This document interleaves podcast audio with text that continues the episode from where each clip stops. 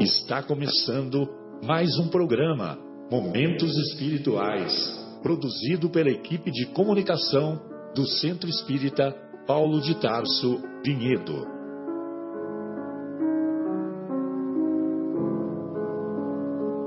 Se guardas contigo o estigma do sofrimento, indagando pela solução dos velhos problemas do ser e da dor, se percebes a nuvem que prenuncia a tormenta e o vórtice traiçoeiro das ondas em que navegas, vem conosco, estudemos a rota de nossa multimilenar romagem no tempo, para sentirmos o calor da flama de nosso próprio espírito a palpitar imorredouro na eternidade e acendendo o lume da esperança, perseveremos juntos em exaltação de alegria que Deus, o Pai de infinita bondade, nos traçou a divina destinação para além das estrelas. Uma boa noite a todos. Iniciamos mais uma edição do programa Momentos Espirituais, programa que é produzido pelo Departamento de Comunicação do Centro Espírita Paulo de Tarso, aqui de Vinhedo. Falamos neste momento, ao vivo, 31 de março de 2017. Agora são 22 horas e 7 minutos, ao vivo do estúdio da Rádio Capela FM 105,9 cujo telefone é 3876-6846, e para eventuais dúvidas ou esclarecimentos, nos colocamos à disposição. Evidentemente que não temos a pretensão de sermos portadores de todo o conhecimento, e aquilo que não soubermos responder, estudaremos e entraremos em contato posteriormente.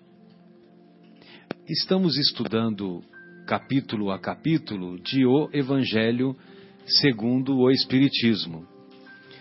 E vamos acompanhando semana a semana o tema semanal que também, simultaneamente, é estudado, refletido e desenvolvido lá em nossas atividades do Centro Espírita Paulo de Tarso tanto na Rua dos Pintacilgos, lá no Jardim Itália, quanto aqui na Rua do Café, na esquina de baixo da Rádio Capela.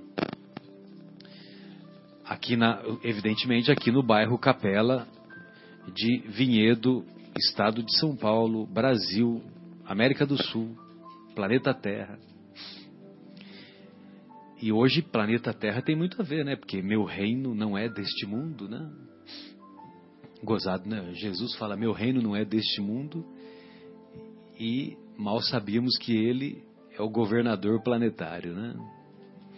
Ele é o que manda nessa bagaça aqui. Muito bem. Então, nós vamos é, ler o texto original do Evangelho que nós encontramos lá nas anotações do apóstolo João, capítulo 18, versículos 33, 36 e 37. Então nós vamos encontrar assim: Pilatos, tendo entrado de novo no palácio e feito vir Jesus à sua presença, disse-lhe: És o rei dos judeus? Respondeu-lhe Jesus: meu reino não é deste mundo. Se o meu reino fosse deste mundo, a minha gente houvera combatido para impedir que eu caísse nas mãos dos judeus. Mas o meu reino ainda não é aqui.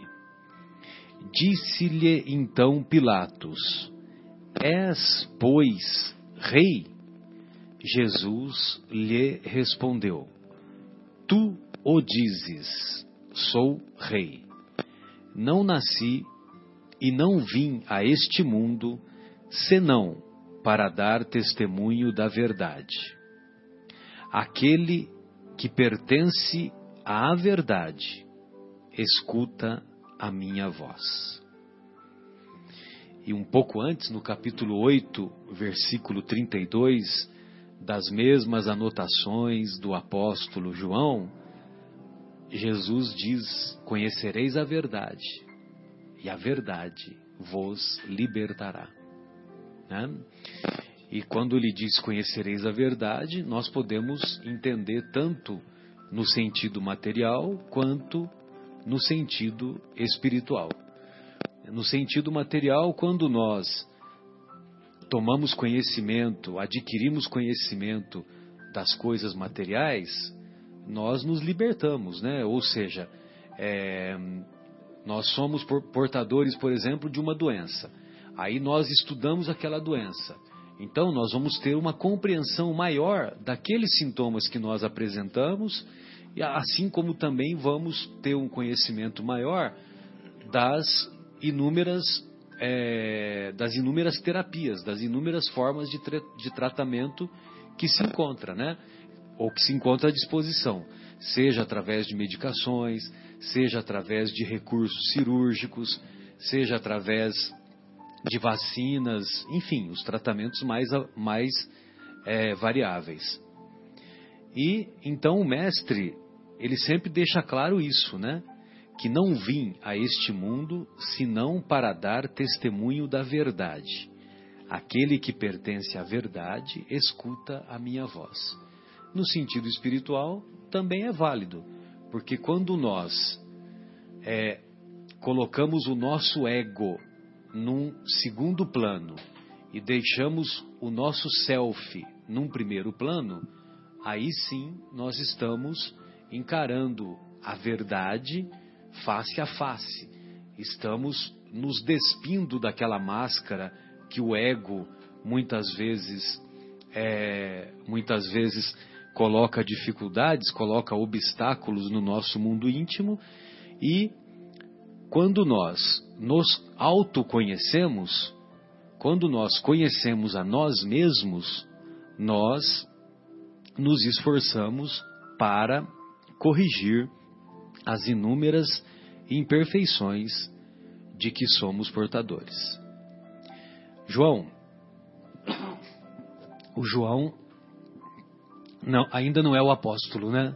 O, o João é o nosso companheiro que está aqui hoje eu tenho certeza que você, João, viu, leu os temas que nós encontramos lá na obra Vivendo o Evangelho, ditada pelo Espírito André Luiz, através da mediunidade do Antônio Badu e Filho. E as mensagens de hoje, relativas a esse capítulo Meu Reino Não É Deste Mundo, são cacetadas inúmeras, né? Imagino que você tenha visto, não viu? É uma coleção, né, Marcelo? É. Hoje tem matéria aqui até às três da manhã, né? Se é, quisermos, né? Dá para se divertir bastante. É, hoje nós não vamos até às três da manhã em respeito à nossa querida Amanda, filha do Marcos, né? Que veio hoje fazer companhia aqui para o papai, né, Amanda? E estamos muito felizes com a sua presença. Marcos, gostaria de ouvi-lo em suas, as suas é, manifestações iniciais. Fique à vontade por gentileza, você, você, você deu uma estudadinha, porque você, você também apresentou o tema essa semana, né? É. Em, uma das, em uma das preleções lá na, no Paulo de Tarso, né? É, deu uma estudadinha assim. E esse tema, esse meu reino não é deste mundo, né? Jesus, ele, ele apresenta uma das verdades, né? Que é, existe algo além desta vida, né? existe uma vida futura né? um, um, outro, um, uma outra vida, uma outra visão, uma coisa muito mais além. E, e por curiosidade, nessa leitura de João, você vê, João, nessa parte de, de Pilatos, ele, ele descreve muito bem. Ele faz a mesma coisa que Lucas fez no Sermão do Monte. Né? Lucas escreveu o Sermão do Monte brilhantemente, porque ele estava próximo do Mestre, ele estava ali presente. E João acompanhou o mestre quando foi preso. João foi atrás. Então acompanhou passo a passo o que estava acontecendo, ele estava próximo. E por isso ele narrou tão bem é, esses momentos tristes até, né? Que Jesus passou. E, e, e nessa uh, leitura, né, nesses versículos, logo depois né, que Jesus é, fala assim, é, qualquer que pertença à verdade, escuta a minha voz. Né? Pilatos, a próximo, próximo parágrafo deste, dessa leitura, Pilatos volta para ele, né, se volta para Jesus e fala assim, o que é a verdade? Ele não tinha a mínima ideia, né? que era o governador da Palestina, perguntando para Jesus o que é verdade. Então, ele não sabia. E o Jesus, governador da Palestina da época dialogando com o, governador, governador planetário. Planetário. É, tá uma distância muito grande, né? entre, entre dois. E entre os dois. E é isso, né? Então Jesus, com esta nessa passagem, ele apresenta esse, essa vida futura, né? e, e, esclarece aos judeus que não tinham, tinham uma ideia muito vaga disso, né? Eles tinham um Deus único, mas é, eles não acreditavam numa vida futura. Eles pensavam assim: olha, se eu for, se eu fiz, seguir as leis, aquelas leis que Moisés tão, tão bem explicou, se eu seguir bem as leis, tudo vai me dar certo para mim aqui. Vou ter uma colheita boa, vou de, é, é, derrotar meus inimigos, não vou ter calamidades, enfim. Mas ao contrário, se eu também não seguir as leis, eu vou ser castigado. Tudo era aqui. Então, para eles, tudo se resolvia aqui. Eu vou, minhas colheitas não vão ser boas, eu vou ser derrotado, enfim. Tudo iria acontecer de errado para eles aqui. Jesus não, já vem nos dar essa nova visão, né, Marcelo? Sem dúvida. Que vamos aí, vamos desenvolver ao longo do programa passo a passo. Perfeito. João, você quer fazer uma, algum comentário nesse nessas avaliações iniciais, fique à vontade. Estamos também, só lembrando, né, estamos acompanhados do nosso querido Guilherme, o nosso fiel escudeiro e infatigável. Exatamente. Então, eu acho que é interessante, né, Marcelo, que ele, ele, ele cita, fala lá que ainda, o reino ainda não é deste mundo, né? Então, Exato. esse, por quê? Né? Dentro daquela mesma linha que ele fala que nenhuma das, das ovelhas ia se perder, né? Então existe um plano, né? É, logicamente Jesus como como governador, como administrador, ele tem um plano traçado para a Terra e, e ele só deixava claro que por enquanto, né? Ainda, ainda não chegou, mesmo nos dias de hoje, né? Com tanta com tanta coisa ainda esquisita, né? Acontecendo ao nosso lado e mesmo o que acontece dentro da gente mesmo, os nossos sentimentos, quer dizer, a gente ainda não implantou esse reino de Deus né, no nosso coração uhum. e, e, consequentemente, não foi implantado ainda na Terra. Então, ainda não é. Eu acho que esse, essa questão do ainda significa que num certo momento ele vai será. ele será implantado né? sem dúvida né Jesus como gestor planetário né administrador planetário sem dúvida que ele tem um planejamento, né? Tem uma estratégia, né? E essa estratégia, evidentemente que ele sabe que como nós somos crianças do ponto de vista psicológico, né? Ainda temos muitas imaturidades para superar. Uma longa caminhada, né? Exatamente. Se individualmente nós temos muitas dificuldades, muitas imperfeições, a coletividade, né, também, a coletividade também está no mesmo, no mesmo caminho. E, e, e, o aperfeiçoamento da sociedade, assim como o aperfeiçoamento individual, ele vai se dando passo a passo. Hum. Se nós observarmos é, 200 anos atrás, 200 anos atrás nós fazíamos coisas bem piores, né? Com certeza. Embora, lógico que ainda na nossa sociedade há ainda manifestações é, de, de barbárie, de barbárie manifestações decorrentes de, de psicoses, né? De pessoas que são portadoras de psicose, né? Porque desvios, né? Não se justifica exatamente, né? Só assim para justificar esses esses desmandos que ainda vemos, né? É então, evidentemente que aquilo que você está falando, João, eu acho que está bem correto, porque quando Jesus fala o ainda, né? Meu reino ainda não é deste mundo, é porque o reino que ele deseja implantar é uma sociedade onde impera a justiça, onde impera a verdade, onde impera a igualdade de oportunidades, a fraternidade, a caridade, onde impera a fraternidade, a caridade, né? Então, e, quer e que dizer, isso seria alcançado num futuro realmente, né? Numa coisa bem a longa, exatamente, a longo tempo. Então mas isso eu, se dá passo a passo. Né? Mas assim, é, essa, essa pequena palavra, né, o ainda, assim, sempre me tinha uma amiga nossa lá em São Paulo, ela sempre citava esse ainda, né? Ainda não é desse mundo, mas assim me traz um um conforto muito grande. Quer dizer, ainda, ainda não é, mas vai, vai, vai ser. Vai ser né? É. Quer dizer, assim, eu, é, eu sempre é, gostava, ela sempre comentava e trazia assim, e eu ficava refletindo sobre esse ainda e sempre me, me trazia um conforto muito grande. Eu queria só compartilhar aqui esse Exato, sem dúvida, né? E nós, nós de nossa parte, embora sejamos portadores de múltiplas imperfeições, nós de nossa parte também podemos nos esforçar, né? Para que para abreviar esse ainda, né? Para que para que esse ainda seja o mais, é, breve, o mais breve mais possível. Breve Quanto nós podemos fazer breve, isso na nossa coletividade. Né? Quanto mais rápido, melhor, né, Marcelo? Sim, sem dúvida. Isso até me lembra aquela música do, do Elvis Presley, que é, é, todos sabemos que essas músicas né, são, são inspiradas do alto. E elas são motivadas por uma experiência pessoal.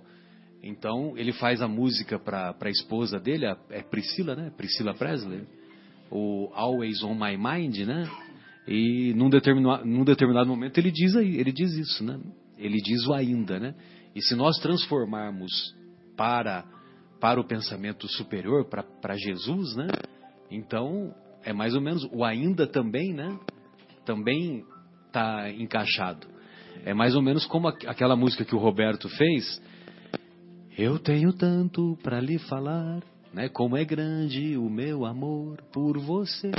Então, quando quando nós cantamos essa música, é lógico, quando o Roberto teve a inspiração dessa música, ele estava se referindo a uma experiência individual, uma experiência amorosa, essa coisa toda. Mas quando você é, se você extrapola, né? extrapola. Se você co começa a cantar essa música pensando como se Jesus estivesse cantando, estivesse falando à humanidade, melhor dizendo, né? Como se Jesus estivesse falando à humanidade, você tem uma, um entendimento maior, né? É. Eu tenho tanto para lhe dizer, mas com palavras não sei falar, como é grande o meu amor por você. É, nem mesmo o céu, nem as estrelas, nem mesmo o, o mar, o infinito, não é maior, não é maior que o meu amor, meu amor, mais bonito. nem mais bonito. Né? Então, quer dizer, é um convite permanente para que nós estabeleçamos, né? estabeleçamos esse amor, uh, vamos dizer assim, o amor ágape, né? não o amor eros, não o amor individual de pessoa para pessoa. Né? Muito é, bem. E aí, Marcos, o que, que você gostaria mais aí de acrescentar?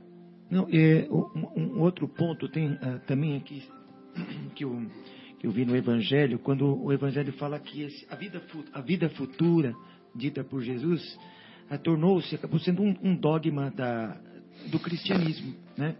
E, e, aí eu até coloquei na, na preleção a questão do dogma, que é, é uma, uma verdade absoluta, né? É um dos pilares do, do, do cristianismo, é essa vida futura.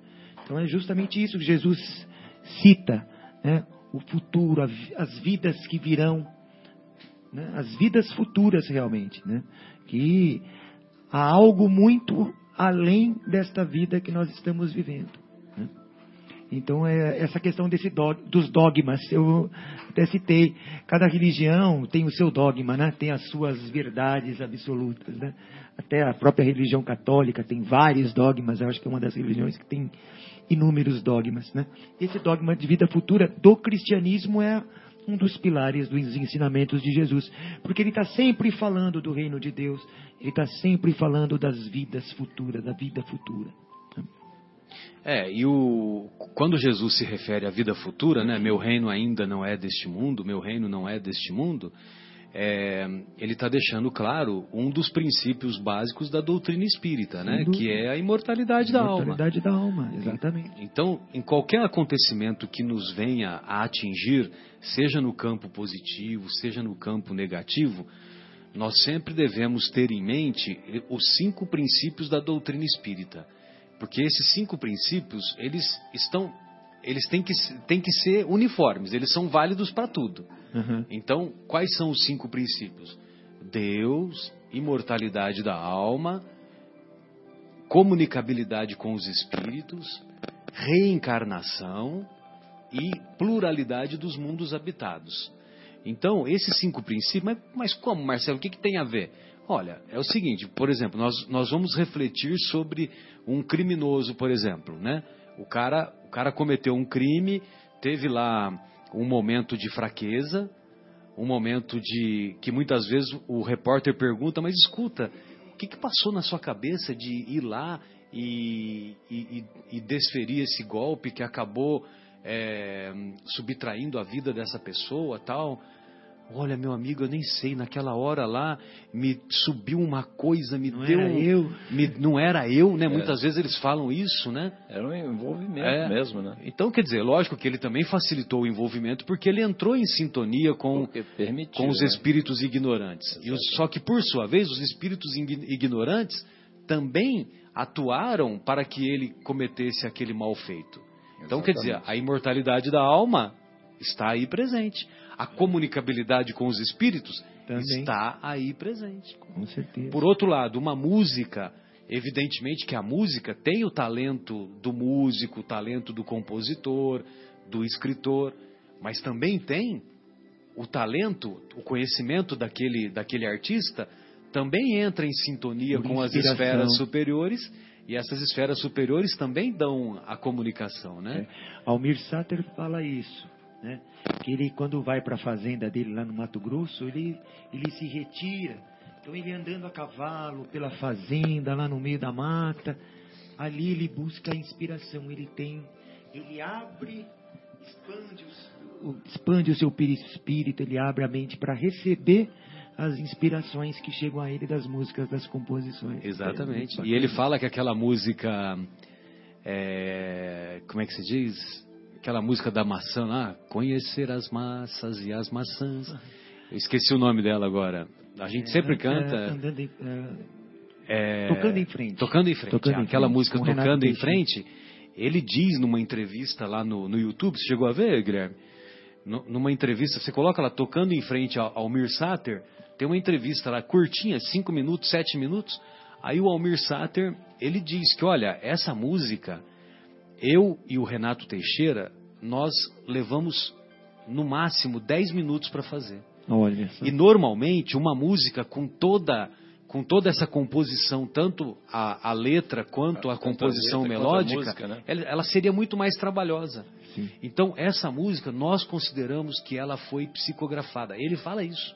Olha que interessante. Nós consideramos que ela foi psicografada, porque não é possível fazer uma composição, uma composição musical como aquela em 10 minutos. Pois é. E, e linda como é, né? E linda como é, que mensagem é uma maravilhosa, né? meu Deus, é uma filosofia existencialista, né? Tem toda uma filosofia existencialista ali por trás, né? Sem dúvida. Bem, após essas reflexões iniciais, então nós vamos pedir aí para o nosso querido Guilherme fazer a nossa primeira pausa musical com a versão em português de Always on My Mind, do cantada pelo Zezé de Camargo e Luciano, Eu Só Penso em Você. E eu estava pensando aqui, viu, Guilherme? Eu acho que eu errei a música. Não é o Always on My Mind que fala Ainda Te Amo. I Still Love You. É do, do, do Queen. Aquela do Queen que. É, Love my, Love, my life. of My Life. É Love of My Life. Entendeu? Que tem um determinado momento que quer ir sim. Ele fala que eu ainda. I still love you, né? Ainda te amo. Mas, de qualquer maneira. é, É podemos dizer também, também, que Always é, on My- é Always on My Mind, né? Ou seja, quando Jesus estiver sempre em nossa mente e principalmente em nossos corações, a nossa situação vai ser bem mais facilitada, né? Está estabelecido o reino de Deus, né? Ah, exatamente. Está, está, estará estabelecido o reino de Deus. E nós já dissemos aqui em alguns programas anteriores, né? Que a definição do reino de Deus eu sempre tive dificuldade, né? Porque Jesus sempre é, promete, né? As promessas, entre aspas, de Jesus. O reino de Deus é isso, o reino de Deus é aquilo, né? Quando ele falava para a dona de casa, o reino de Deus é igual o fermento. Você, come, você coloca o, fer, o, fermento e a massa cresce de, de dentro para fora. É, compara o reino de Deus com os pescadores, com as pescarias, hum. compara com o tesouro que ficou, que ficou escondido lá no, no meio da terra, né? dentro da terra. É, então, a, compara com a pérola, né? A pérola e a pérola está dentro, ela fica dentro da, da ostra. Então vejam vocês que o reino de Deus é sempre dentro. É, então, ou seja, é de dentro para fora.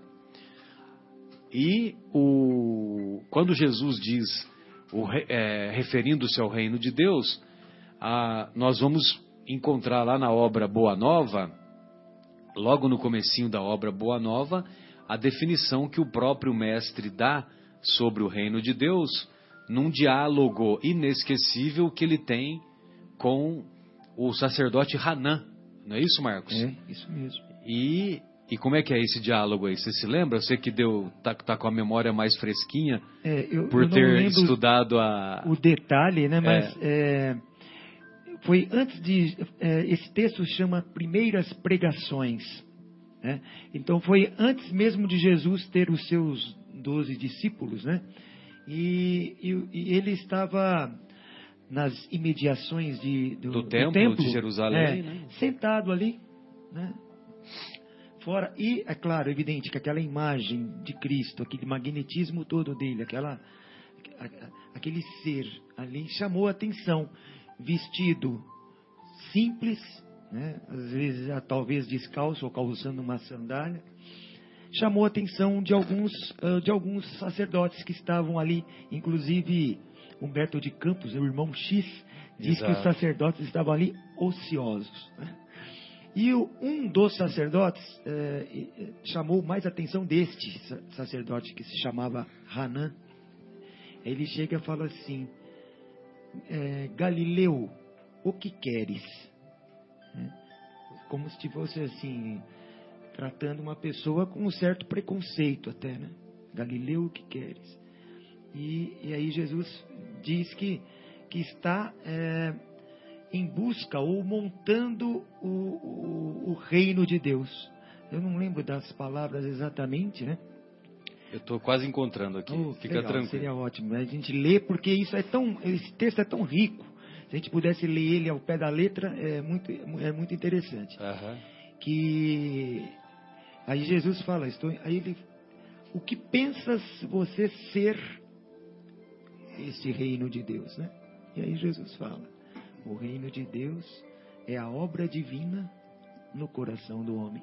E aí vai, por aí vai o, o, o, o, o diálogo com Hanan. O Hanan sempre muito sempre dando alfinetadas, né? sempre tratando Jesus com, com orgulho, né? com, com desdenho, né? É, ironizando, ironizando é, Jesus. Ele fala com quem, quem serão, os, quem são os seus seguidores? Você tem algum príncipe, enfim. Se o Marcelo até puder ler, Marcelo, essa passagem, que ela é muito linda do irmão X, do Humberto de Campos, do livro O Anônimo. É, vale a pena realmente. É. Né? Então, é, o, o Hanan, ele se aproxima de Jesus, certamente envolvido pelo magnetismo que aquela presença majestosa, majestosa exercia. Então ele diz assim: Galileu, que fazes na cidade? Passo por Jerusalém buscando a fundação do reino de Deus, exclamou o Cristo com modesta nobreza. Reino de Deus? tornou o sacerdote com acentuada ironia. E que pensas tu venha a ser isso? Esse reino é a obra divina no coração do homem. É a, é a obra divina no coração dos homens, esclareceu Jesus com grande serenidade. Obra divina em tuas mãos? revidou Hanã com uma gargalhada de desprezo. E continuando as suas observações irônicas, perguntou: Com que contas para levar avante essa difícil empresa? Quais os teus seguidores e companheiros? Acaso terás conquistado o apoio de algum príncipe desconhecido e ilustre para auxiliar-te na execução de teus planos? Meus companheiros hão de chegar de todos os lugares, respondeu o mestre com humildade. Meus discípulos virão de todos os lugares, né? Mais tarde ele falou isso. É. Sim, sim, observou Hanan, os ignorantes e os tolos estão em toda parte na terra. Certamente que esse representará o papel de tua edificação. Entretanto, propões-te realizar uma obra divina. E já viste alguma estátua perfeita modelada em fragmentos de lama? Sacerdote, sacerdote, replicou-lhe Jesus com energia serena. Nenhum mármore existe mais puro e mais formoso do que o mármore do sentimento, e nenhum cinzel é superior ao cinzel da boa vontade. Olha só, sentimento e boa vontade. Impressionado com a resposta firme e inteligente, o famoso juiz ainda interrogou: Conheces Roma ou Atenas? Conheço o amor e a verdade, disse Jesus convictamente. Olha só, o amor e a verdade, o sentimento e o conhecimento. Tens ciência dos códigos da corte providencial, providencial, ou melhor, aqui é corte provincial, e das leis do templo? inquiriu Hanã inquieto. Sei qual é a vontade do meu Pai que está nos céus, respondeu o mestre brandamente. O reino de Deus é a obra divina no coração. E essa questão do, do sentimento e é, boa vontade, né? Ou seja, é, que ele fala o mármore, é, como ele disse, o, o Guilherme até você que está acontecendo. Nenhum mármore é superior ao mármore do sentimento, sentimento e nenhum cinzel é superior ao cinzel da boa vontade. O cinzel é o que molda. É o que esculpe, né? Ou seja, o sentimento ele modifica qualquer coisa ou a, a, a, a se transformar em boa vontade. O sentimento leva é, o bom sentimento. Quando você está possuído, né? Por, quando você é portador do bom sentimento e portador da você usa a boa vontade do cinzel. E esculpe o mármore mais puro. mais puro, mais perfeito, o mármore do amor, como está gritando aqui o nosso querido Guilherme. Gritando entre aspas, viu? Mas é sensacional esse diálogo, né? Que Hanan, ele, o texto até diz que ele, anos depois, foi o juiz inclemente. Foi o juiz inclemente de Jesus. Três anos depois, é. ele foi um dos juízes inclementes que, condenou, o que condenou o mestre junto com Anás, Caifás. Né? É, sim, fazia parte do sinédrio da, da, da... Exatamente. Mas também, se nós estivéssemos no lugar dele, talvez teríamos feito coisa pior. Né? sem dúvida, sem dúvida. Porque é muito fácil para nós, né? É. Para nós julgarmos. Né? Mas né? ele perdeu uma oportunidade de oh, Lógico, ele lógico. esteve com o mestre, olhou nos olhos do mestre. E mas talvez ele já tenha se redimido há mais oh, tempo sim, do que com nós. Com né? certeza, né? com certeza. Estamos aqui ainda pagando. É, acho que já se arrependeu disso. Provavelmente, né? Porque aquela, aquele magnetismo, né, Marcelo, a gente sempre fala. Mas eu lembrei, você estava falando a questão que, é, que o, o, o, reino de Deus sempre trata das coisas, ele está por dentro, né? E aí, aquela é, expressão né, no Espiritismo que trata que o caminho né, para a gente melhorar é a reforma íntima. Sem dúvida. Sim, e aí vem exatamente essa a palavra íntima que traz exatamente onde é que a gente tem que mexer. Não é por fora, não é na roupa, não é o tipo de corte de cabelo, né, na realidade, tem que modificar o nosso coração, Sim. é o nosso pensamento. Então, aí eu acho que é, o Espiritismo ele, ele traz isso de uma forma muito cristalina, né, muito clara, é, muito racional. A reforma é por dentro, não adianta por fora passar perfume, etc. né. a, gente, a gente deve fazer isso, a gente deve se vestir bem, deve né, usar é, é, roupa do jeito Tomar que banho todos os tomar dias. banho né? é fundamental, né? É. Mas assim, para a gente conseguir o progresso espiritual que Jesus falou para implantar o reino de Deus, é a reforma íntima. Aí você estava falando, estava me lembrando dessa, dessa expressão aí. É, que o, A o obra reino de divina- Deus é por dentro. A né? obra divina no coração do homem. É, quando você estava falando da pérola, né? É. Exatamente. Muito bom. E aqui no- na obra na obra maravilhosa Vivendo o Evangelho do Espírito André Luiz, nós vamos encontrar lá no no item 18, a mensagem 18, nós vamos encontrar alguns comentários assim que são sensacionais. É uma mensagem melhor que a outra aqui hoje, viu, João? É verdade. Então ele diz assim: não se esqueça, emprego e serviço voluntário. Emprego é importante, né, para nossa manutenção, para mantermos a dignidade e queira Deus, particularmente em nosso país, que a situação econômica melhore logo para que haja uma diminuição do número de desempregados que, infelizmente, tem afligido a nossa sociedade.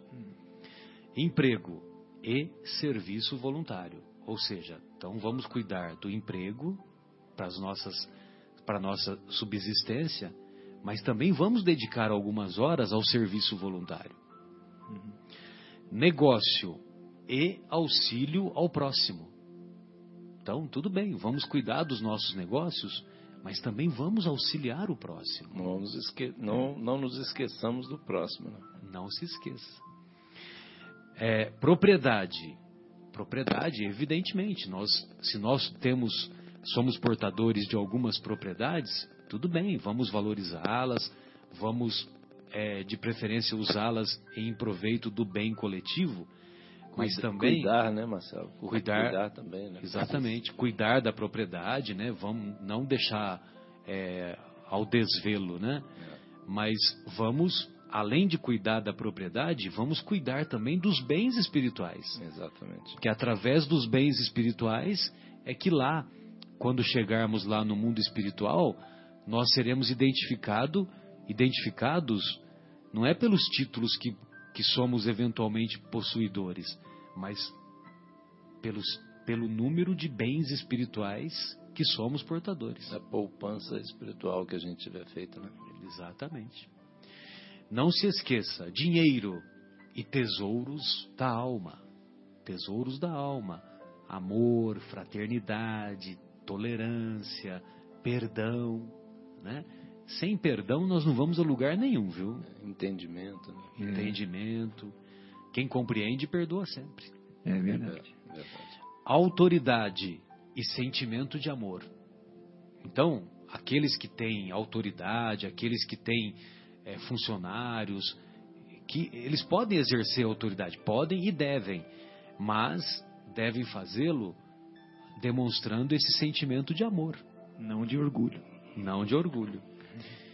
Poder, aqueles que exercem o poder, são importantes, são funções importantes na, na sociedade, mas com um senso de justiça. Então, não se esqueça: poder e senso de justiça. Prestígio, né? Aqueles que, que têm prestígio, aquelas pessoas que são admiradas, né? Muitas vezes a gente vê, né, esses cantores, esses jogadores mais famosos, essas personalidades públicas, elas têm muito prestígio, né? Por exemplo, o, o, o Pelé, quando o Pelé vai, agora não, parece que agora ele está com umas, algumas dificuldades, né? Mas naquela época que ele que ele tinha mais saúde e estava sempre viajando, quando o nome dele constava lá na, na num determinado voo, você acha que o piloto de avião ia sair sem ele lá? Não, de jeito nenhum. Então, era, era muito comum, por exemplo, ele, ele se atrasar. É. E lógico que enquanto ele não chegasse, o piloto não ia, não ia dar partida no avião, né, Guilherme? Ia dar, dar partida demais, né? É, não, dá batida nos motores, é isso mesmo. Nos motores, né? Mas é, eu até, lembro, É, até- me lembro que tem uma história que ele é, teve um atraso assim exagerado e o pessoal lá começou a ficar incomodado, né? Não só a tripulação, como os passageiros, né? Os colegas passageiros. Ele Aí, aí começou aquele alvoroço, e começou aquele negócio de co- incomodar, quase partindo para o xingamento, aquela coisa toda, aquela irritabilidade, né? A Não pre- aquela doçura, aquela irritabilidade. A, a pressão subindo, né, Marcelo? Aí, dali a pouco, quando ele entra no, no avião, é, ninguém falou uma palavra, ele foi cumprimentando pessoa a pessoa, dando autógrafo para cada um, né? Tudo ficou em paz, paz, entendeu? né? Aí Era todo o o pessoal deve né? ter pensado, ó, valeu a pena. É, valeu a pena, tá tudo certo, né? Aí, então, quer dizer, ele tem prestígio, Tem. né? Mas tudo bem, estou dando o exemplo do Pelé, como outras pessoas que têm prestígio. Então, prestígio, não se esqueça do prestígio e humildade. Curiosamente, ele, ele, ele, no caso do Pelé, ele se mantém humilde, né? Ele é uma pessoa autêntica, né, Guilherme? Imagina quanto prestígio teria o Chico Xavier, né? E foi humilde mesmo. Foi humilde É. o tempo inteiro. Né? Prestígio ele tinha muito, né? Poxa. Até tem um amigo, o senhor Nelson, né? Que é um amigo aqui de Vinhedo. Ele participava de uns jantares em São Paulo, no buffet Humberto. É, anualmente o, o Chico promovia um jantar beneficente, que era um jantar até caro, que era, era beneficente, arrecadava dinheiro e tudo mais. Nossa, o Era Chico- do céu? Era do Centro Espírita União? Não sei, ele não me disse, eu acho que sim. Provavelmente sim. Era no Buffet Humberto, lá em São Paulo, era anual. Provavelmente sim, pode ser. Eu- depois eu vou até confirmar contigo. E quando lotado, mais de 600 pessoas no jantar, o Chico entrava, nossa, era aquele alvoroço, né, toda a atenção voltada para ele, adentrando no recinto. Ou seja, ele poderia se orgulhar daquilo e, nossa, ficar totalmente, né, se vangloriar de toda aquela, daquela, todo mundo esperando ele e tudo mais, mas sempre tratou todos com igualdade, né? Sem pingo de, de orgulho ou vaidade. Impressionante. Como o nosso querido Divaldo também. Sim, também. Nosso Nossa, querido Divaldo atende Divaldo. a todos pacientemente. Ele mesmo fala que ele não tem pressa nenhuma, que ele vai ficar lá. É, mas quanto Quem quiser perguntar, pode perguntar. Tem uma história do Chico, né? Que estavam contando que quando ele estava bem doente, não sei, foi na fase final dele, provavelmente um pouco antes, mas ele estava muito doente e ele, em pensamento, conversou com o Emmanuel: se eu desencarnar, você me recebe aí, né? Coisas assim, mais ou menos assim: você, me, você vai me receber? Emmanuel falou para ele assim: não, eu tenho outros afazeres né? Outra coisa para fazer. Você não é melhor de- do que outro, né? Não tem privilégio. Olha, vê, e o mano era meio, meio duro assim nesse sentido, né? De ensinar as coisas para o Chico. Ele falou assim: não, eu tenho não mais o que fazer, eu tenho outras coisas para fazer. Você Tem, não é tem outras atribuições, você outras não tem privilégio nenhum. Você não é diferente de qualquer um outro. Olha. Impressionante, né? E aí vai mudando também a humildade dele. Poxa, é verdade. É, e tem uma outra passagem do Chico que você me recordou, que é o seguinte: quem conta isso é o Haroldo Dutra Dias, que ele é, ele recebeu uma carta de uma, uma cidade vizinha, lá de Pedro Leopoldo, vizinha assim, né? Tinha que, tinha que pegar o trem na época e andar uma hora, uma hora para cima, uma hora para baixo, não sei direito como é que era. Mas a carta que ele recebeu era assim: olha, hoje a, a nossa casa completa, nossa casa espírita, completa tantos, tanto tempo de aniversário. E a sua presença para nós é imprescindível. Aí o Chico, né, o Chico era mais jovem, né, evidentemente, né, era anos 40, anos 50, alguma coisa assim. Aí o Chico recebeu aquela carta, a- ele viu qual era a data, né, a data, o horário, ele se programou, foi lá para a estação de trem, pra- calculando mais ou menos o horário que ele ia chegar. Aí quando ele estava sentadinho esperando o trem, Quem foi que apareceu? Emmanuel. O Emmanuel. Que, o que o Emmanuel falou para ele? Então quer dizer que você se considera imprescindível? Você se considera imprescindível? Aí o que, que o Chico fez? Não foi. Não foi. Voltou para casa. Você vê que interessante? Olha. Que humildade que ele teve, né? De reconhecer o próprio erro, né? Que ele estava resvalando, né? Porque, na minha opinião, o Chico é portador de múltiplas, Nossa. múltiplas virtudes, né? É. Muito mais virtudes do que imperfeições. Diferente de mim, né? Que, que tenho muito mais imperfeições do que virtudes, né? Não sou diferente disso também. Então, mas aí ele diz assim, ó, não se esqueça cultura e conhecimento de si mesmo. Ou seja, nós temos que, que nas nossas atividades adquirir conhecimento, conhecimento os mais variados possíveis, mas também conhecimento de si mesmo, que é, É. aquela pergunta 919, né? O que devo fazer para me melhorar desde esta vida? Fazei o que os sábios indicavam antigamente. Conhece-te a ti mesmo. Olha. E aí depois vem aquela mensagem maravilhosa do Santo Agostinho, né? Explicando que toda noite ele fazia um, um autoexame de consciência e, e ia fazendo perguntas para si próprio se ele poderia ter sido naquele contato que ele, que ele teve com o Huguinho, com o Zezinho, com o Luizinho, se ele podia ter tido podia ter tido um comportamento melhor e assim por diante, né? Interessante isso. No final do dia você fazer um balanço, né? Do que se passou e se você poderia ter feito melhor. E onde é que tinha alguma oportunidade de melhoria, né? É. Como diz os programas de qualidade, né? É. Exatamente. Então, aí ele completa para fechar essa mensagem do não se esqueça, ele diz assim: assuma os compromissos materiais, mas não se esqueça das lições do evangelho. Então, quer dizer, se nós, olha só, hein? Essa o Rossandro que fala sempre, né? O Guilherme, você vai se recordar. É, se nós nos dedicássemos às causas evangélicas, seja no nosso mundo íntimo, seja no nosso, na nossa coletividade, com as pessoas que convivemos, se nós nos dedicássemos com a mesma tenacidade, determinação, competência que fazemos em nossas atividades materiais, né?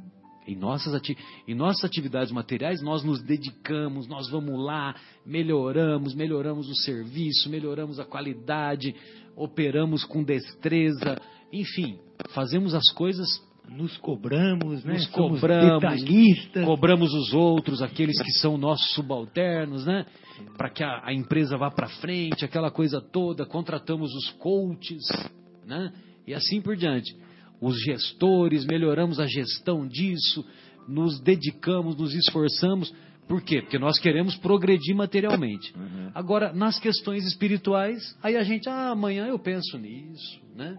Amanhã, amanhã. Na outra aí quando a gente quer é ver, o amanhã, o amanhã já é, já está visitando a, a Dona Morte, já está nos visitando, né? É verdade. Dona Morte é modo de dizer, né? Porque o Espiritismo matou a morte, né?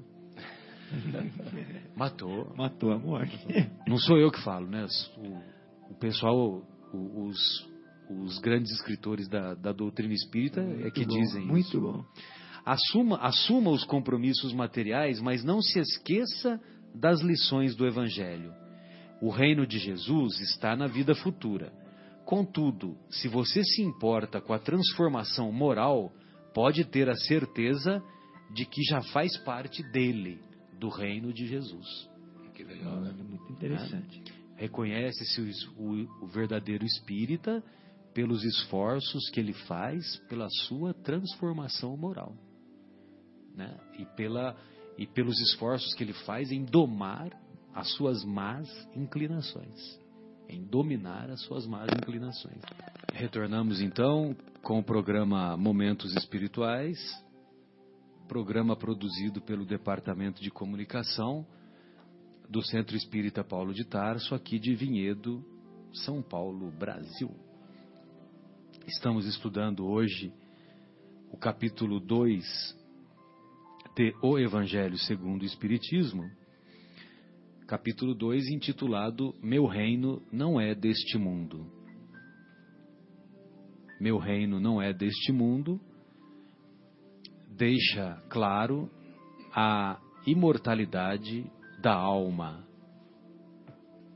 Mesmo para aqueles que em nada creem, mesmo porque os nossos irmãos que em nada creem também atravessarão, como nós, o abismo da separação da alma e do corpo quando extinguirem-se as forças vitais do nosso corpo, quando as funções do corpo estiverem exauridas e o corpo parar de funcionar. Tem pessoas que dizem assim: se um dia eu morrer, mas como se um dia, né? Se, não tem se. Será que vai ficar para semente? É, não é uma condicional. Um dia o nosso corpo vai parar de funcionar. Assim como um dia o nosso corpo começou a funcionar lá no ventre materno, lá quando o espermatozoide se juntou ao óvulo. Então, um dia o nosso corpo vai parar de funcionar. E parando de funcionar, independente se somos espíritas, judeus, somos católicos, islamitas, budistas, ou se somos ateus ou materialistas, cada um de nós atravessará esse período de transição, atravessará essa perturbação que se segue à morte do corpo físico. Evidentemente que se nós tivermos conhecimento de como funciona as coisas para o ser pensante, cujo corpo parou de funcionar após a morte do corpo físico, então esse ser pensante vai vai ter mais conhecimento e vai poder é, superar as adversidades eventuais quando esse ser pensante adentrar no mundo espiritual. Não vai passar tantas dificuldades, por exemplo, como passou o nosso querido André Luiz, e que veio desnudar o seu ego, nos relatando tudo o que se passou com ele lá nas regiões inferiores, toda aquela humilhação, todo aquele xingamento que ele era alvo, que as pessoas, que os espíritos nas zonas inferiores o chamavam de suicida. Então, depois de mais de oito anos de sofrimento, ele, não mais suportando, apesar de ter tido uma vida é, uma Desregrada. vida desregrada e uma vida assim destituída né, dos conceitos filosóficos, de, é, menosprezando os, os conhecimentos ah, do Evangelho, quando ele não mais suportava as dores, as dores morais, né, que nós nos referimos, aí ele se lembrou que havia um autor da vida, que havia um ser superior, e ele não sabe dizer quanto tempo ele chorou orando, pedindo ajuda. E depois de um determinado tempo, que ele não diz no livro, né, quanto tempo foi, aí aparece o Clarencio, o irmão Clarencio. O irmão Clarencio veio clarear a sua nova situação e estendeu mãos generosas e junto com o concurso ou melhor, e com o concurso de dois padioleiros, padioleiros é demais, né, João? É verdade. Padiola, né? Padiola é uma marca que é carregada é, por duas pessoas. por duas pessoas, né, em cada extremidade. Aí ele foi socorrido e foi levado para a colônia Nosso Lar. Por isso que a obra é intitulada Nosso, Nosso Lar. Lar. É, e você vê que essa é uma não só esta, essa esse livro lindo, né, que é detalhado, escrito pelo André Luiz, nós temos tantas provas da vida, que a vida continua após o desencarne, né? E eu estava aqui, Marcelo, lembrando aquele o texto realmente que você acabou de você leu do Humberto de Campos, Sim, do Hanan. né? Que é o irmão X. E aí o pessoal fala, poxa, mas por que irmão X? Né? Acho que talvez, talvez você, você possa até contar melhor que eu. Mas parece que teve uma época, porque os textos de, de Humberto de Campos eram recebidos pelo Chico, o Chico né, psicografava E assinava Humberto de Campos. e assinava Humberto de Campos. A família de Humberto de Campos, primeiro, reconheceu o estilo literário do próprio Do próprio Né? autor. do próprio autor e entrou com um processo de direitos autorais né, Sobre as vendas das obras. sobre as vendas das obras, sendo Do autor desencarnado. do autor desencarnado. E a justiça, não sei, eu creio que a justiça tenha dado algum parecer disso, né? Deu, deu parecer. A Federação Espírita Brasileira lançou mão de advogados à época, né? E, e esses advogados foram brilhantes na, na defesa junto à justiça do nosso país e o- os direitos autorais, autorais não foram concedidos à família. É. Não foram. E, e- e o, e o Chico, a partir, por, por orientação, né, ele passou a assinar irmão X, sendo que o irmão X é Humberto de Campos. né? Exatamente. Seria o próprio. É, quan- quando o Humberto de Campos passa a assinar Irmão X, irmão X Então, é cá, de entre nós, né, Marcos? Imagine você, você é da família, né? Aí você está processando. Aí depois vem o Humberto de Campos e assina Irmão X. Entendeu? Eu morreria de vergonha, né? Porque, na verdade, é um tapa na cara com luva de pelica, né? Porque os benfeitores espirituais não vão humilhar ninguém, né? Uhum. Mas, poxa, hello, né? Poxa vida, né? Mas é muito interessante a própria família reconhecer. Porque o estilo literário, a gente pode. Você pode fazer milhões de coisas, mas aquele jeito da escrita, o estilo literário de se escrever é uma coisa inconfundível. É tipo né? uma impressão digital. É uma impressão digital. E a família reconheceu aquilo e falou: Poxa, é, Pode- é dele. Pode, pode até desencarnar, mas continua mesmo. Sem dúvida. Sendo dele, nós vamos entrar com o processo. E eles entraram.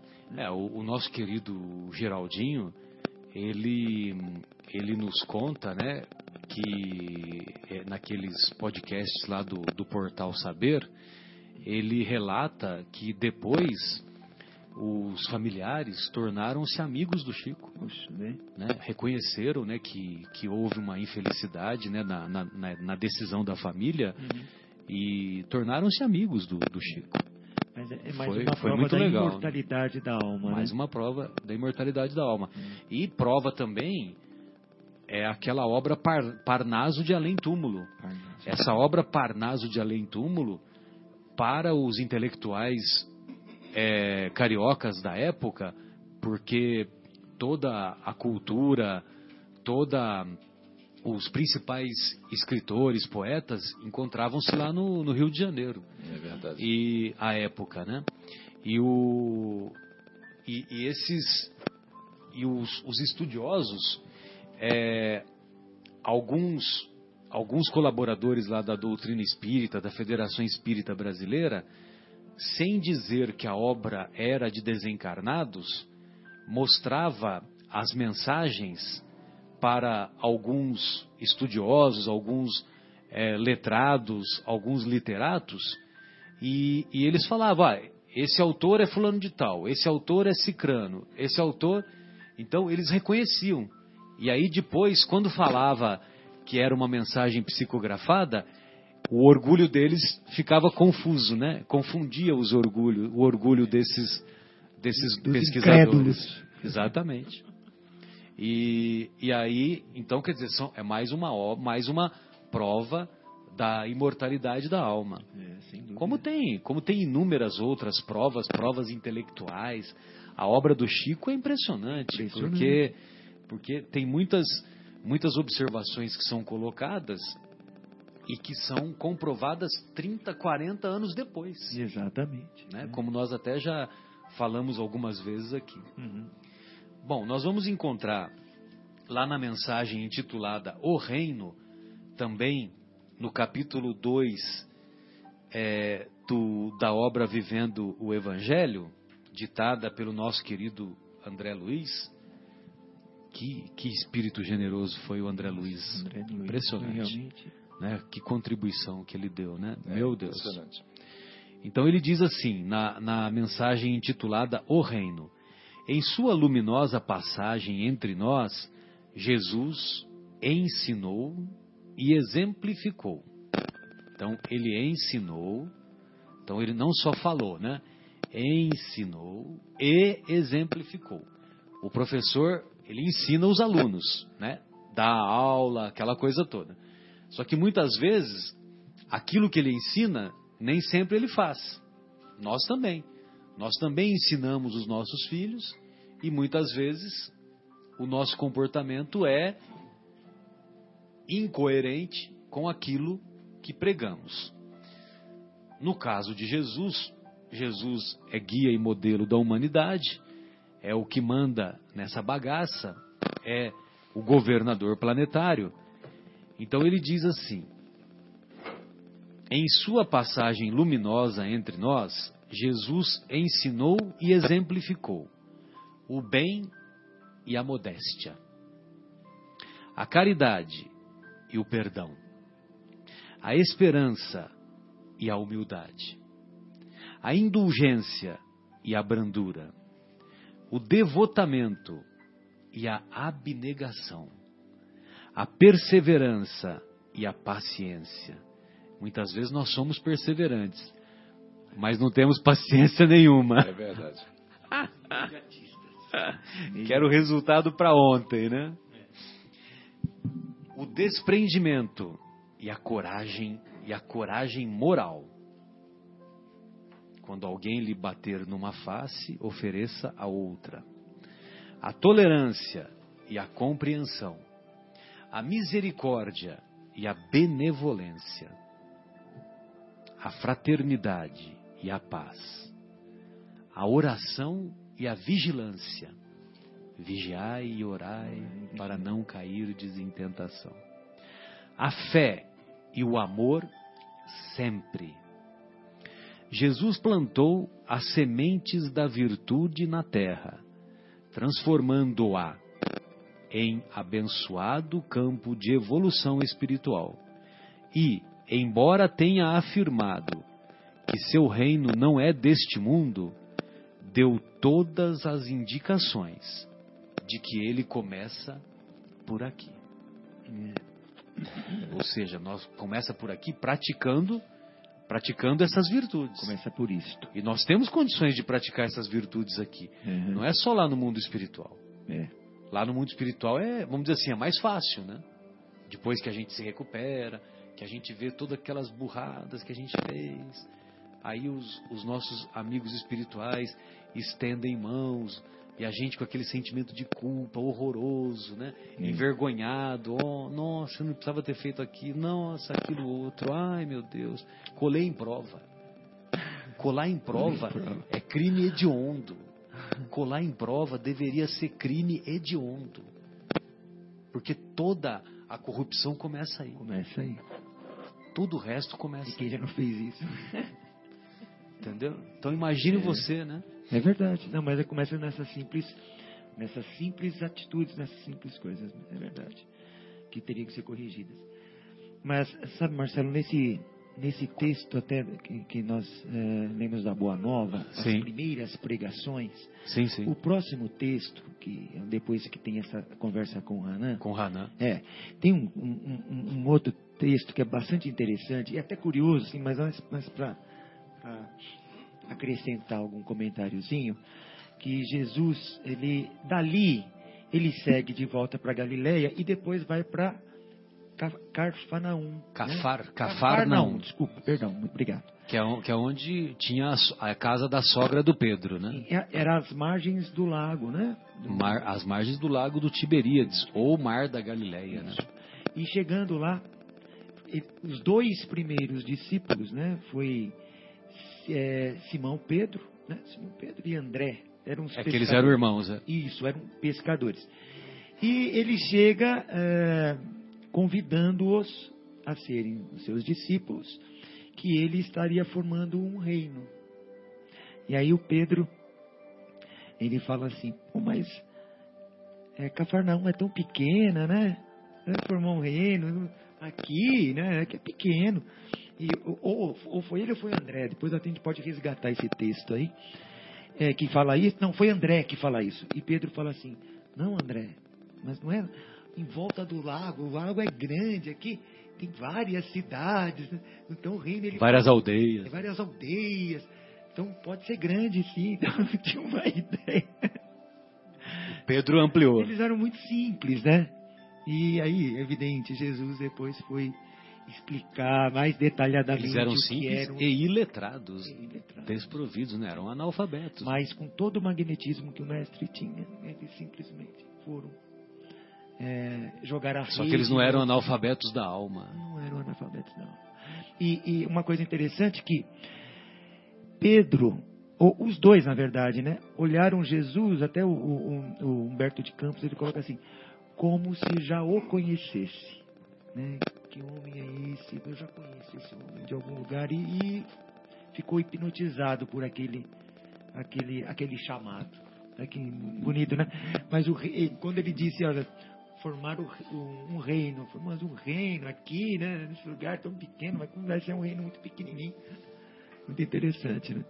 Essa história. Está logo depois. Sensacional. Aí ele fala que ia ensinar a, a formar pes- pescadores de almas. Pescadores de almas, isso mesmo. Exato. E o Pedro morava com a- na casa da, da sogra, né? É, Ele morava com a sogra. é mesmo. É, eu, eu não conheci, quer dizer, eu nunca fui para lá. Você chegou aí lá, o Guilherme? O Guilherme não foi, né? Lá em Cafarnaum, esse passeio você não foi?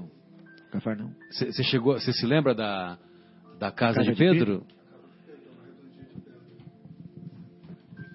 não fui com excursão não, porque como eu eu estava morando ali em, em Israel, que eu morei um ano lá, Ah. A, a gente fim de semana não tinha muita coisa para fazer e Israel você, per- você percorre de uma ponta a outra no no sentido mais extenso em quatro horas.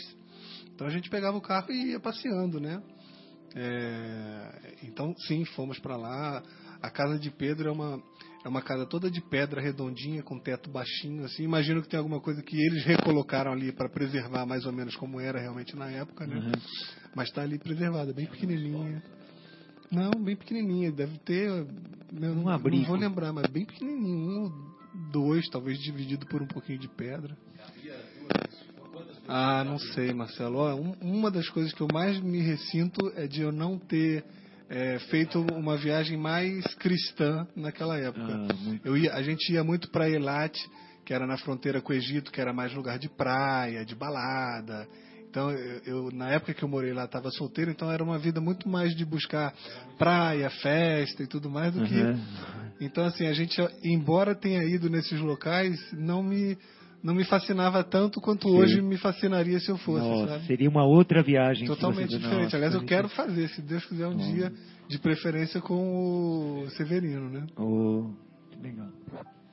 Beleza, então eu, o- eu, eu escutei um- uma palestra do Haroldo essa semana e ele disse que a, que a casa é muito pequena mesmo, como o Guilherme está descrevendo, né? E, e, e ele até, tem até dificuldade de entender, porque imagina os doze apóstolos dentro da casa de Pedro. Ele, ele acha que não cabia, que não cabia todo mundo. Não cabia todo mundo, porque ainda tinha a sogra, tinha a esposa do Pedro. Não sei se o Pedro tinha filho, devia ter filho, né? Porque o Nossa, Pedro, quando Pedro aperto. conhece Jesus, Pedro já era, já tinha mais idade. É. Já devia ter pelo menos uns quarentinha, né? Então é uma coisa assim impressionante. E naquele lugar simples, próximo daquele lugar, é, ele andava um pouco e já estava o, o mar do Tiberíades ou o mar da Galileia, né, que o pessoal fala. E próximo daquele lo- local também havia um, um monte, uma elevação, uma pequena serra, que foi onde Jesus pronunciou o sermão do monte. Essa E- é uma terra que eu gostaria de E, conhecer. e implantou né, o início do reino aqui no nosso planeta. Uhum. É, Guilherme, vamos fazer uma pausa e depois nós nós partiremos para a nossa última parte. O, você gostaria de fazer algum comentário, João? Desculpe. Não, não, vamos para o intervalo. Então, então vamos lá para vamos ouvir Pescador de Almas com Daniela Cristina. Voltamos, retornamos então, retornamos com o programa Momentos Espirituais e na continuação do estudo de hoje, Meu reino não é deste mundo, nós vamos encontrar na mensagem intitulada Vitória uma interessante reflexão que vale a pena todos nos esforçarmos para praticá-la. Então, o nosso André Luiz diz assim: Vives a aflição de situações frustrantes. Ao longo da vida, vamos ter um caminhão de frustrações, ou vários caminhões, sejamos sinceros. Vives a aflição de situações frustrantes. Desperdiçaste o bem material assumindo compromissos inconsequentes. Tiveste insucesso nos negócios, arcando com pesados prejuízos. Fizeste a escolha errada, suportando consequências desagradáveis. Quem nunca fez escolha errada? Foste surpreendido pela derrota, consumindo-te em amargura e revolta. Sofreste a decepção do amigo, lamentando a perfídia de que foste vítima. Quem não se decepcionou com os amigos? Assim também como os amigos se decepcionaram conosco. Verdade. Verdade. Descobriste a enfermidade irreversível, mergulhando no desespero. Recebeste a indiferença do familiar mais próximo, arrancando-te gemidos abafados da alma. É ingratidão. Quem nunca recebeu a indiferença de um familiar? Perdeste o ente mais querido, afundando na solidão e na inquietude. Diagnosticaste inibições e conflitos íntimos, confundindo-te os sentimentos mais profundos. Envolvido na teia destas frustrações, carregas a desilusão por fardo insuportável e imaginas que toda a tua existência se resume ao acontecimento infeliz. Entretanto, nessas horas amargas em que te sentes desolado e perdido, quando tudo parece conspirar contra ti, recorda a doutrina espírita que te descortina a vida espiritual e a reencarnação, explicando que a experiência no corpo físico é provação tra transitória no trajeto luminoso da evolução. Lindo esse pedaço, né, Marcelo? É, é uma- é provação transitória no trajeto luminoso da evolução. Que, que, que poesia, né? Que coisa maravilhosa, meu Deus. Linda mesmo. E que consolo que traz Que isso. consolo, é verdade.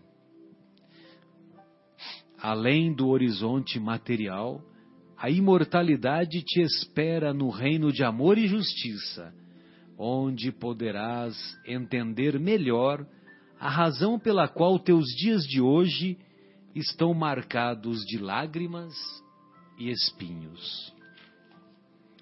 Não te aflijas, pois, com as dificuldades que o aprendizado impõe. Veja você, né? Ele já muda o sofrimento, ele já muda como Aprendizado. aprendizado. É. Porque tudo aquilo que ele declinou anteriormente, tudo sofrimento, Sim.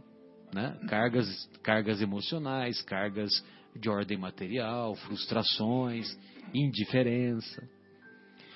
Esforça-te na elevação interior. Olha só. Olha só.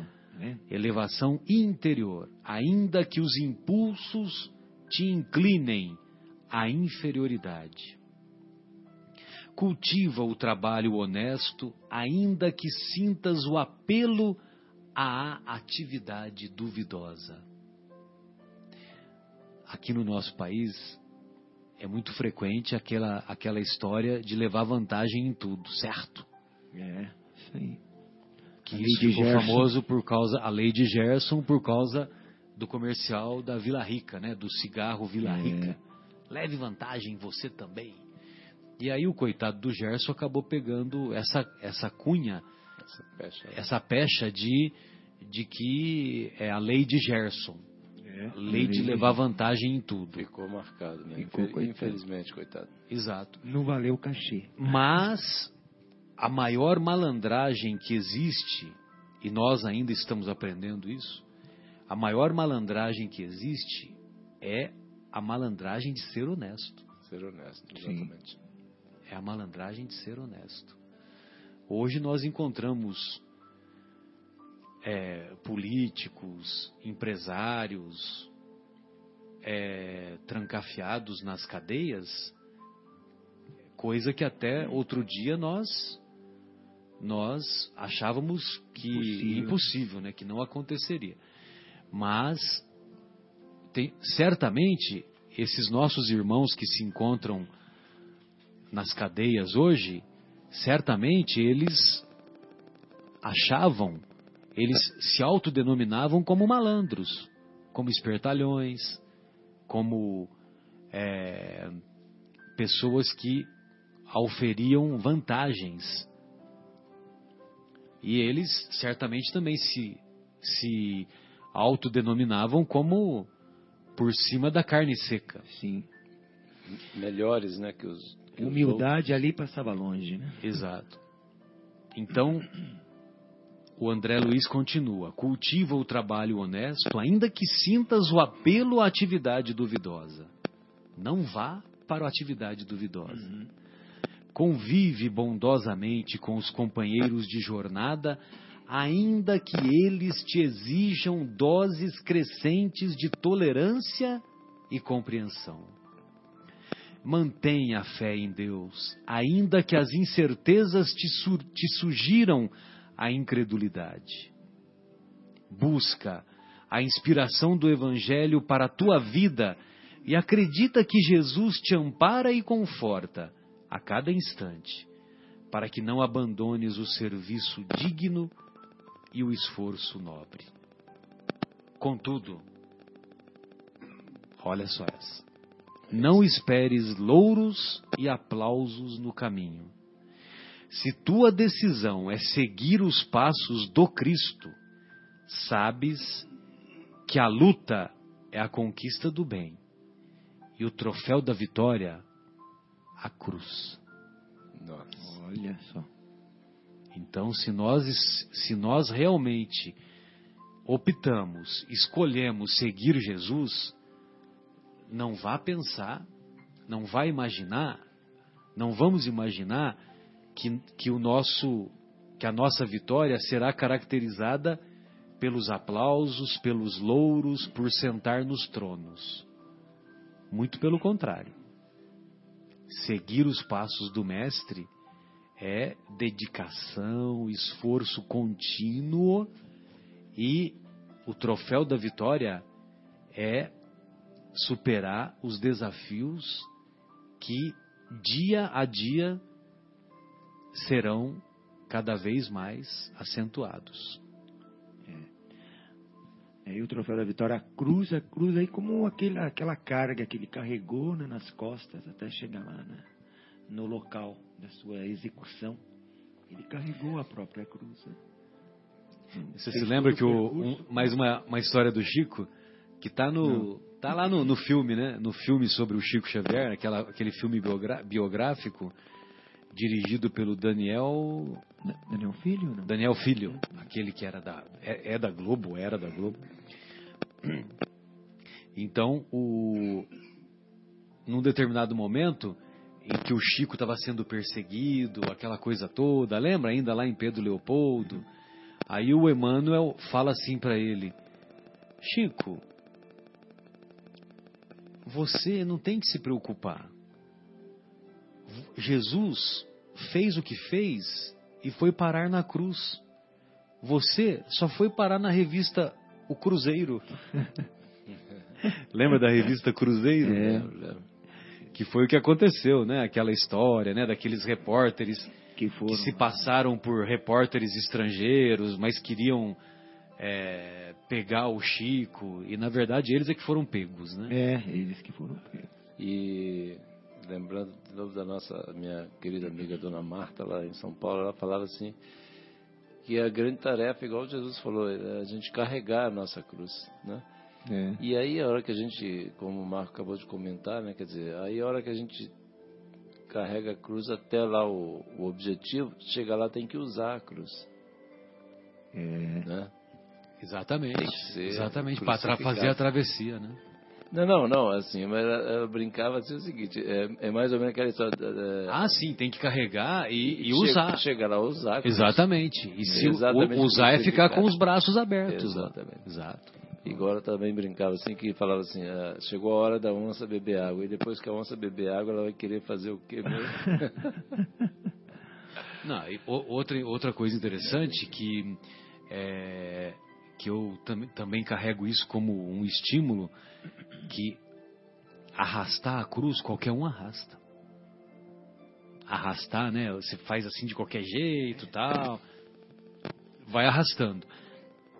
Agora, carregar a cruz de cabeça erguida, com fé, coragem, resignação, justamente é naqueles momentos que os, os desafios que a vida nos apresenta. É. Então, carregar a cruz é diferente de arrastar. Agora, É imagina verdade. o que passou, né? Jesus, né? Indo a caminho da execução, carregando o próprio instrumento que onde ele iria ser executado.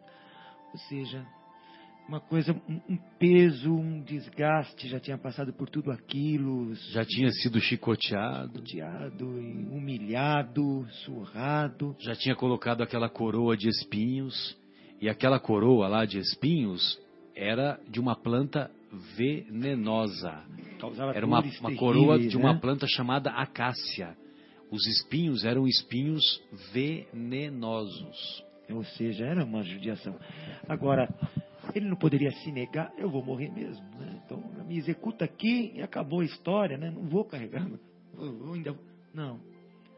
Tudo isso, carregou, foi até o local, pregado, não sei, ou amarrado, enfim, pregado. Ou seja, carregou o próprio instrumento.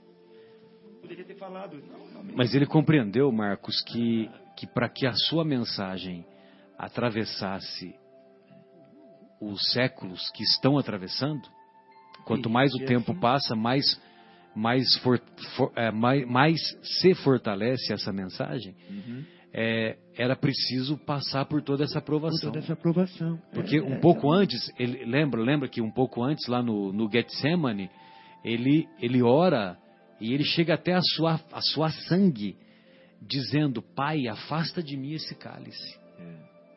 Mas se tiver que suportar esse cálice, eu vou suportar. É. Ele sabia tudo o que ele iria passar. né? Para que a mensagem atravessasse, ficasse de forma eterna, teria que ser dessa maneira. Ele se despede, dos, já sabia tudo que Ah, ia. você pega lá o romance há dois mil anos, a, a, a influência que a Lívia, a Lívia tinha tanta influência lá com o próprio Públio Lentulus, que ela poderia falar pro pro Públio, para com essa palhaçada, o cara não fez nada, que negócio é esse? Vamos acabar com esse processo aí, dispersa a multidão, manda cada um plantar batata, entendeu? E ela até tentou fazer isso, mas as, as condições da, da, da, da psicosfera, né, da, as condições da atmosfera psíquica que envolvia todo mundo, os interesses. Por exemplo, era interessante para o Pilatos agradar os judeus, para ele manter o status quo que ele vivia, né? Então tudo isso é, favoreceu para que para que tivesse que desenrolasse desenrolasse todo esse esse drama, né? Essa tragédia é. maior a maior tragédia, né? E a maior injustiça de todos os tempos. É, e Pilatos tem uma... Você pega o julgamento, por exemplo, de Jesus, tem inúmeros erros. Inúmeros. Inúmeros erros. E no diálogo de Pilatos, que está aqui em João na sequência, que Pilatos pergunta algumas coisas para Jesus e Jesus não responde. Aí ele fala assim: Sabia você que eu tenho o poder de te libertar ou de te condenar? E aí ele fala: O poder. Se, se, é, se o pai não permitisse que você tivesse isso, nada disso seria aconteceria, coisa assim, é, algo nesse tipo. Exatamente. Ou seja, tudo vem, vem do alto, inclusive o seu poder. O seu poder. O seu poder né? transitório. Tem coisa muito vale maior do que o seu poder. E imagina, né, o cara próximo da, da condenação falar isso para a pessoa que teria o poder de condenar ele ou não. Ele poderia falar assim, não, pelo amor de Deus, então, olha, desculpa aí, me livra dessa aí que eu vou, eu vou, eu vou seguir meu caminho. Exatamente. Não, ele fala, não, você, poder seu, poder do Pai é maior do que o seu. Nada que vem do alto é que te, te dá esse poder. E tudo isso, toda essa caminhada até a cruz, ele deu as demonstrações de, de, coragem para os discípulos que o seguiram depois. E isso o Kardec ele explica lá na, na, na Gênesis, né? a presciência né, dos, dos espíritos. Assim. Ele dá, inclusive, usa uma figura de linguagem, é como se é, o, esses espíritos né, que já têm um nível mais elevado. Sem dúvida. É como se eles estivessem sobre um monte. No alto da montanha. No alto da montanha. Ele acompanha lá, toda, acompanha ele enxerga toda a trajetória. Exatamente, ele enxerga toda a trajetória da estrada e, e, e não existe muito essa questão do, do o futuro é, é, meio que presente, uhum. porque de lá ele consegue enxergar tudo. Então uhum. essa presciência do Cristo, né, é, devido né, ao alto altíssimo nível hierárquico dele, né, espiritual. É. Então, assim, ele já enxergava tudo aquilo lá. E olha que, olha que caridade, né, que amor. Ele se propor a vir aqui, né, no meio, como diz o Marcelo, no meio dessa bagaça toda aí, como diz nosso querido Marcelo, para no final das semente. contas, no final das contas, assim, era para exatamente fazer parte do plano, etc. A estratégia. É. Inclusive aquilo que, né, acho que você mesmo já falou, né, Marcelo, que, ah, por exemplo, as profecias, elas existem, né? Para não serem cumpridas. Para não serem cumpridas. Para serem evitadas. Exatamente, para serem evitadas, assim, para a gente não cair na tentação, vamos dizer assim. Uhum. Porém, né, é, é, é, é, nesse momento que ele fala ali, aquela questão, afasta de mim esse cálice, assim, para que é, para que a humanidade tivesse a oportunidade de não cometer esse, esse, esse delito, esse delito tão grave. É. Mas, assim, Exatamente. não teve como fazer. Né? Então, estamos aí até hoje é, estudando e, e, e, inclusive na realidade Jesus ele não, ele não quer que a gente fique não era pensando, ele que ele estava falando pro, né, é, e, e, na, e, na, e na realidade assim Jesus não quer que a gente fique pensando igual muitas ah, vezes que ele sofreu ah, é, coitadinho. Não é. passou lá tá vendo que você entendeu que não é isso? Então assim é. faça a reforma íntima ame seu semelhante ame a Deus sobre todas as coisas é, é são essas né é, exatamente o nosso foco tem que ficar no futuro, no progresso, né? É. E na, na, na, nossa reforma íntima, na nossa iluminação é, Siga em frente aprendendo com Exatamente. o passado. Exatamente. Até porque os ensinamentos deles é, não morreu na cruz, né? Quer dizer, não, não digo que não morreu, a história dele não ficou... Não termina lá, não termina lá. Pai, em tuas mãos eu, eu entrego o meu espírito, acabou, pronto, encerrou as cortinas, terminou o negócio. Não, ele volta, né? Aparece, se materializa e continua ainda ensinando, ensinando, ensinando, ensinando. Ele ficou Exatamente. 40 dias. 40 né? dias. Enfim, algo... Apareceu várias vezes, né? Então, é- Tem o- algumas o vezes final que são não é a descritas. cruz, o final é outro, outras coisas. Até você acha que numa palestra, eu me lembro você falar das últimas palavras de Jesus. Isso, né? isso, que é o crede, é, ide e pregai. Ide e pregai.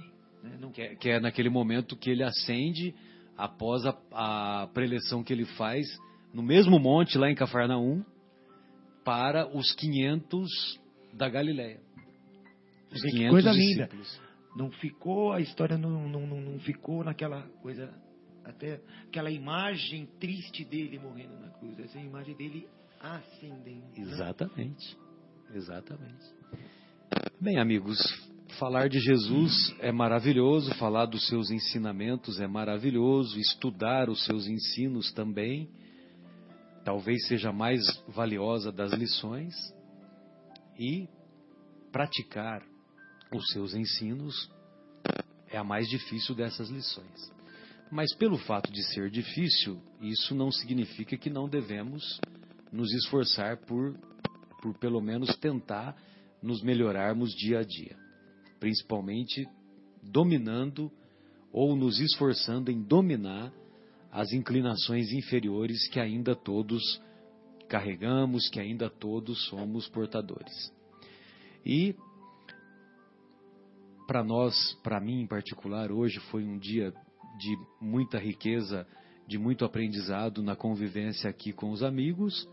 Agradecemos a oportunidade dessas reflexões e nos despedimos fraternalmente. Um abraço carinhoso, Marcos, um abraço, João, muito obrigado. Um abraço para nossa pequenina Amanda, um abraço, Guilherme, e fiquem à vontade aí para suas despedidas. Boa noite, Marcos. Boa noite, Marcelo. Muito obrigado pela oportunidade de, novamente de estar aqui com vocês, aprendendo. E desejo a todos aí uma, uma excelente semana, com muito amor, muita paz. Um beijo à minha esposa, a Beatriz, a minha filha, a minha esposa Margarete, a minha filha Beatriz e a Amanda que está aqui conosco hoje, né, por uma circunstância e já pegou no sono. um abraço a todos, uma boa semana. Até a próxima sexta, se Deus quiser. Boa noite a todos os amigos, amigos aqui presentes, né? Marcelo, Marcos, Guilherme Amanda, Fabinho que está nos ouvindo aí. Um grande abraço aos ouvintes todos, que Deus nos fortaleça, né? Que a gente possa fazer esse trabalho aí de, de, de implantação desse reino de Deus em nossos corações, para a gente se permitir, né, iluminar e se desvincular, para a gente se desvincular desse, do nosso passado, das nossas tendências, como o Marcelo disse, e que esse Jesus querido nos envolva e nos ilumine nessa semana que se inicia. Um grande abraço a todos, fiquem com Deus. E aqui é o Guilherme, desejando a todos também um, um bom fim de semana. Lembrando que no dia 2 é o Dia Mundial do Autismo. Há 10 anos foi estabelecido pela ONU esse dia, então um abraço a todas as famílias que padecem aí com algum tipo de dificuldade com isso. E até sexta-feira que vem, se